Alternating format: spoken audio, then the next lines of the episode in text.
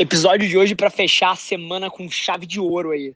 Uma das principais coisas que eu acho que as pessoas não sabem sobre mim é o quanto, o quanto eu não ligo e eu não tento prevenir erros. Mas agora, eu sou obcecado, completamente obcecado, em não errar as mesmas coisas duas vezes. E uma vez que eu tive um aprendizado, eu aplico ele e melhoro o modelo, e aplico ele e melhoro o modelo. Então, o que as pessoas olham para mim como uma construção de eventualmente de algum sucesso, na verdade, são milhares de micro fracassos todos os dias iterados e aprendizados que partiram dali que melhoraram o modelo que eu faço.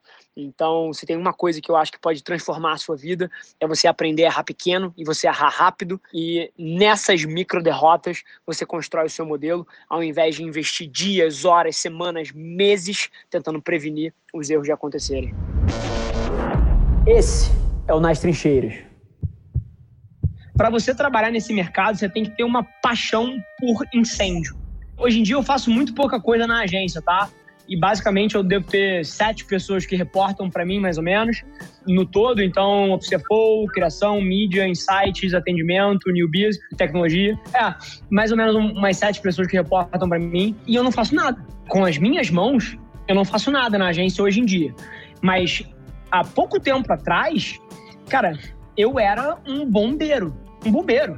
Assim, a minha obsessão era encontrar todas as cagadas dentro da empresa e dois passos. Primeiro, resolver a cagada junto do time. E número dois, botar no lugar um sistema que me dê a melhor chance de que ela não aconteça de novo. Melhor chance, não é prevenir. Porque prevenir é muito audacioso. Mas te dê a melhor chance de que ela não aconteça de novo. E vai acontecer de novo. E aí você resolve mais uma vez o negócio pontual e melhora um pouquinho esse sistema.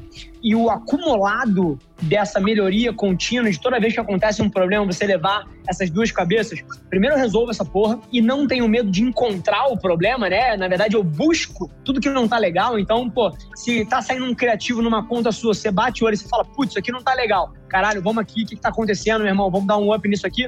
É obsessão por melhorar o negócio no momento e depois melhorar o sistema para garantir que ele tenha um output melhor e aí ele vai dar um problema de novo, ou um problema diferente, você melhora mais um pouquinho, e o acumulado disso é que a operação vai ficando redonda, redonda, redonda, redonda, a chegar um ponto onde hoje em dia eu não faço mais nada na empresa. Então, tem uma primeira etapa antes de você ganhar a escala e ter pô, centenas de funcionários e estar tá numa posição dessa, onde, cara, Onde tem problema, você precisa estar em cima, não aceitando que aquele problema exista. O grande erro que eu vejo as pessoas cometendo é que o negócio dá errado uma vez, ela conserta pontual e não conserta para frente. Aí dá errado a segunda, dá errado a terceira, dá errado a quarta.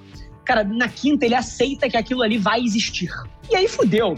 Na hora que você aceita conviver com um problema, fudeu. Você automaticamente se tornou uma pessoa medíocre. Então, essa obsessão por não aceitar os problemas e se indignar com eles, cara, é uma coisa que é um driver para qualquer pessoa que quer e tenha a audácia de ser o dono de uma agência, um dos businesses mais desafiadores de se tocar no mundo e precisa gostar pra caralho. E essa mentalidade foi o que deixou grande. Eu não comecei a agência com essas contas, não, cara. A primeira conta que eu peguei me pagava 900 prata. então, foi a mentalidade que deixou grande. O, o, foi a consequência total. Eu comecei pra, até para dar um grau de inspiração pra galera. Cara, eu comecei a minha agência, que hoje em dia, cara, tem um potencial criativo tremendo e de planejamento estratégico muito forte. Cara, eu comecei fazendo mídia Facebook Ads para um amigo. então, assim, vamos botar os pingos nos is aí também, porque, cara, às vezes a galera acha que já começou grande, primeiro cliente já foi gigante, e porra nenhuma, cresceu muito rápido, mas eu sentei na cadeira de vocês há menos de dois anos. Mais uma vez, pessoas são muito boas, conheço vários criativos geniais, mas está impregnado por uma visão subjetiva do que é qualidade. Então são meia dúzia de caras que sentam em volta de uma mesa e fazem um brainstorm do que eles acham que a campanha deveria ser, ou do que eles acham que é o criativo correto para ser usado pô, na capa, na contracapa da Veja ou no ambiente de mídia social. Eu não debato nada que é subjetivo. Eu testo tudo. Tipo assim, se eu vou botar um vídeo para fora, eu faço um vídeo com cinco entradas diferentes porque os primeiros três segundos importam massivamente se a pessoa vai continuar assistindo o vídeo ou não. Então, eu acho que esse DNA é uma mistura de arte e ciência que falta no mercado hoje em dia. As pessoas são muito subjetivas. Você senta, tem donos da verdade que já sabem de antemão qual é a campanha que vai operar melhor. E eu tenho a humildade de entender que tudo é subjetivo até a hora que você põe no mundo e deixa o mundo julgar se aquilo é bom ou não. Então eu testo tudo. Se você se deu o trabalho de contratar pessoas boas, treinou elas, elas cresceram dentro daquela trajetória, e aí você vai ter a audácia de achar que você que não está de frente com o processo, eu vou ser capaz de tomar uma decisão melhor que a dela? Nunca. Então, essa é uma das primeiras coisas. E a segunda coisa é a parte de marketing. E aí tem uma conotação que guia tudo que eu faço em termos de verba de marketing e qualquer gasto de publicidade. Marketing nada mais é do que uma curva de oferta e demanda de atenção. E tem atenção que é mais cara e tem atenção que é mais barata. E o nosso papel como gestores de marketing ou líderes de uma empresa é comprar o máximo de atenção qualificada possível pelo menor preço. Então, são duas coisas centrais que eu sou fascinado. A primeira é empoderar as pessoas que estão do seu lado a tomar as decisões, porque elas vão tomar decisões melhores que você. E o segundo é você se obcecar por entender aonde a atenção está e comprar o máximo possível pelo menor custo. Eu acho que a provocação aqui é que no final do dia a gente tem que ser feliz fazendo o que a gente está fazendo.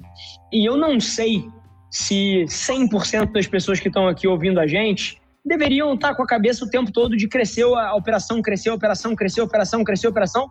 Cara, isso exige um DNA muito específico. Então, o, o processo de crescimento constante, ele exige que você tenha uma noção muito boa do porquê que você está perseguindo esse troço. Porque para a maioria das pessoas isso não é o que maximiza a felicidade. Mas se você quer crescer rápido numa agência, você vai precisar evoluir de uma empresa onde você tem um grupo de pessoas que sabe fazer coisas então você tem um bom DA, você tem um bom redator, você tem um bom planner, um bom mídia, e nesse grupo vocês se entendem e entregam para construir um sistema que replique metodologia e que você consiga ter um output constante que não importa quantos squads você tem, por exemplo, a gente opera por squad também, a gente tem uns 30 squads, não importa quantos squads você tem, é sempre a Avelar que está botando o trabalho para fora, né? O trabalho tem uma cara única, tem uma forma de pensar que é a maneira de pensar da companhia então você precisa fazer a transição de um modelo de beleza, eu tenho esse grupo de pessoas boas, para beleza, eu tenho um sistema que funciona e que é replicável. Então, essa é a única coisa que impede as pessoas, e inclusive é o que faz você começar a perder cliente. Lá quando eu entrei, você estava falando de churn, o motivo que a, começa a perder cliente é porque você é uma operação onde você tem um grupo de pessoas que sabe fazer coisa, você bota cliente para dentro, na hora que cresce, o próximo grupo não sabe, se fudeu. Então, a cabeça de, de pensamento sistêmico é o que separa alguém do sonho de crescer uma empresa dessa.